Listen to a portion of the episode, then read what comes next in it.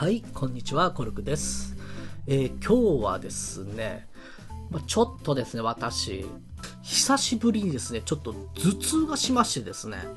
今日、この収録日はですね、あの、9月のちょうど中頃になってましてですね、気温がですね、急に下がってきたんですね、最近ね。あの、夜中が特に寒いんですね。で、私はですね、真夏のままの格好をして寝ていましてですね、朝起きると寒くて寒くてですね、これが。それがちょっと頭痛を引き起こしてしまったのかなと。まあ、そんな感じで、今、早速長袖を着ているんでございますけれどもですね、えー、まあ、皆さんも季節の変わり目には気をつけましょうということでですね、えー今日はですね、えーリクエストをいただきましてですね、えー依存という言葉についてですね。依存ということについてちょっとコルクさんの意見を聞かせてくださいと言われましたのでまあ依存について話したいと思います。それでですねあの一つ私がおすすめなのがですねあの7つの習慣という本があるんですね、えーその7つの習慣というところにですねねあのなかなかあの分かりやすく書いてあるのでこちらも一つの参考にしてください。本ですね。7つの習慣という本です。で、まあそ、その本にはですね、その、相互依存とか、ね、自立とか、そういう言葉でね、上手に、こう、あの、表現しておりますので、ぜひおすすめです。で、まあですね、その本の内容にもちょっと被っちゃうのかもしれませんけれども、まあ私の意見としましてはですね、あの、正直この手の言葉依存にしてもそうですけれどもどこからどこまでというあのラインと言いますかね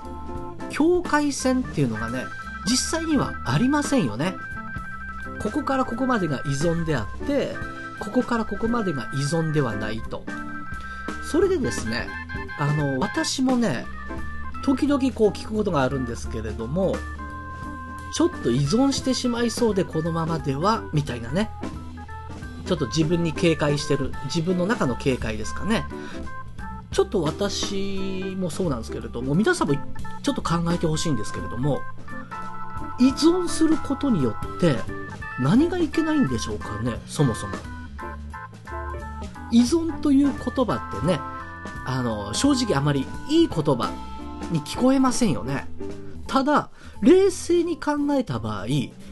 存の何がいけないんでしょうかね。ここの答えってすごく難しいと思うんですね。で、例えばですね、例を挙げたとしまして、幼い頃、必ず誰かと一緒に遊んでたっていう経験ってあると思うんですよね。あむしろ幼い頃じゃなくても、あの、中学校の時とか、高校生の時とか、あの、いつも一緒にいたメンバーっていたりしますよね。そういう人たち相手に、自分が依存してるなんて感覚ありました？むしろ当たり前みたいな感じだったんじゃないでしょうかね。そう。そこからしばらくして、大人になるにつれて、依存という言葉を覚えるんですけれども、これ以上、例えば誰かに、あ、ある人に自分が依存するということが何がいけないのかっていうところをちょっと考えてみるとですね、あの、相手に迷惑になるという考え方もできますよね。これ以上自分がしつこくすると。ただ、それが迷惑なのかどうかを判断するのは相手なんですよね。自分では絶対判断できないんですよ。例えば、1日1度電話するっていうだけでも、全然平気な人もいれば、すごく依存されて大変だって思う人もいますよね。で、1日3回電話しても平気な相手もいます。で、1日3回電話するともういい加減にしてくれよっていう相手もいます。ってことはこれはどういうことかと言いますと、相手が迷惑だとなると依存されていると解釈するんですよね。あくまで解釈なんですよね。あの、例えばすごく好きな人と付き合ったばかり、それか付き合う前とかですね、そういう時を思い出してみてください。毎日 LINE するかもしれませんし、あの、週に3回、もしくは毎日ぐらい会ってもいいような、こう、お互いにお互いを求めている時って依存じゃないですよね。じゃあ、一方が片方を望んでいる時には依存になるんですかっていうと、必ずしもそうではないですよね。あの、そういうことって結構ありますよね。例えば何かを教えてもらえる人とかですね。あの、自分にとって有益な情報をくれる人とか、価値あることをを伝えてくれる人だとしたら、自分からどんどん、ね、物事を聞いたりしますよね。それがどんどん自己成長になりますからね。じゃあさっきの話に戻りますけれども、恋人はどうなんですかってことですよね。だからどちらかが冷めてきて、どちらかがまだ熱いままだと、冷めてきた側は、すごく依存性が強いとかって言うんですよね。もう彼氏に私すごく依存されてるから束縛も強くてみたいな話になっちゃったりもするのかなと思うんですけれども、じゃあ家族はどうなんですかってなると、ね、夫婦になると、これはお互いの力が絶対に必要なので、一緒に生きていく上でね、それも依存になるんですかっていう話になりますし、会社なんかでもそうですよね。部下、上司、それぞれいなければ仕事ができないという状況になると、それも依存なんですかっていう話にもなりますから、さらにこれちょっと、皮肉な言い方で申し訳ないですけど、依存しないようにする人って、依存しないということに依存してるように僕には見えるんですね。ちょっと皮肉な言い方で申し訳ないですけれども。依存しないようにっていうところに依存してるみたいな。そういうふうにもちょっと思えたりもするので、僕としましてはですね、そもそも依存っていう言葉に振り回されないことですよね。例えば、自分がよく連絡する人が、ちょっと迷惑がってたら、あ、じゃあちょっと控えようかなとか、ね。で、相手がすごく好感のある時っていくら連絡くれても嬉しいですよね。ただ、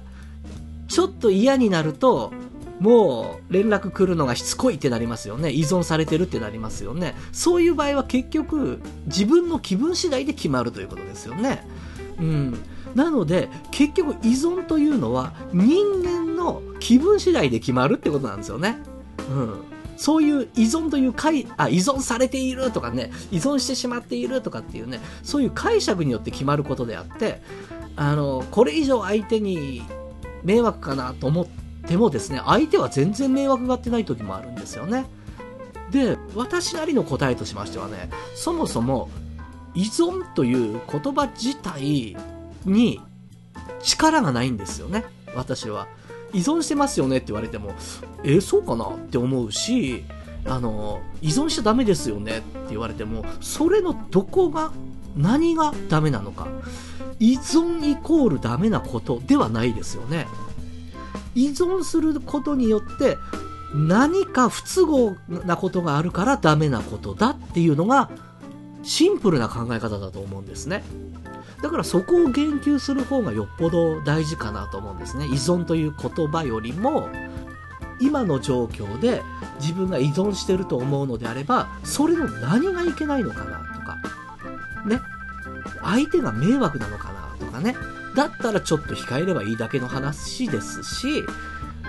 もう一度言います。依存という言葉に振り回されないことです。そういう一つの言葉に振り回されるとね、すごく自分の人生に制限をかけてしまうんですよね。あの、行動範囲も狭くなってしまったり、考える範囲も狭くなってしまったりします。選択の範囲も狭くなったりします。ただ、もったいないだけなんで、あの、あまりどこからどこまでが依存だとか依存がいいとか悪いとかっていうところにあのフォーカスしないでそう思った時はそれのどの部分がというところを自分に質問してみるといいと思います。ではこういうところで今日は失礼したいと思います。ありがとうございました。